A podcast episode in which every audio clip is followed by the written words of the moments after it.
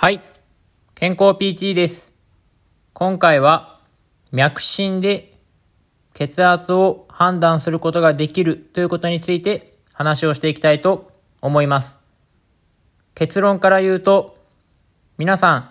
頭骨動脈という手首の脈を触れることができると思いますが、その頭骨動脈が触れると血圧が80以上あるというふうに言われています。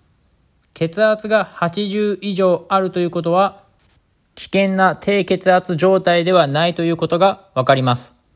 頭骨動脈がもし触れない場合というのは、血圧が80以下になっている可能性がありますので、意識がなくなったりするような低血圧になっている可能性があります。そのため、この頭骨動脈が触れるか触れないかというので、この低血圧になっているかどうかというのをある程度判断することができます。それをさらに細かく見ていくと、大腿動脈という股関節の付け根にある鼠径部のところにある脈があるわけですが、この大腿動脈が触れると血圧が70以上あるというふうに言われています。そのため、頭骨動脈で触れないが、この大腿動脈で脈が触れる場合は、血圧が70から80の間の可能性があります。そして、頸動脈という首のところにある動脈ですが、この動脈が触れると血圧は60以上あるというふうに言われています。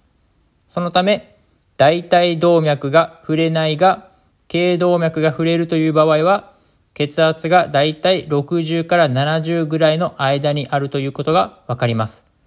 頸動脈がもし触れないという場合は、もうこれは意識がなくなっていく可能性があり、またもうすでに意識がなくなっていることが多いため、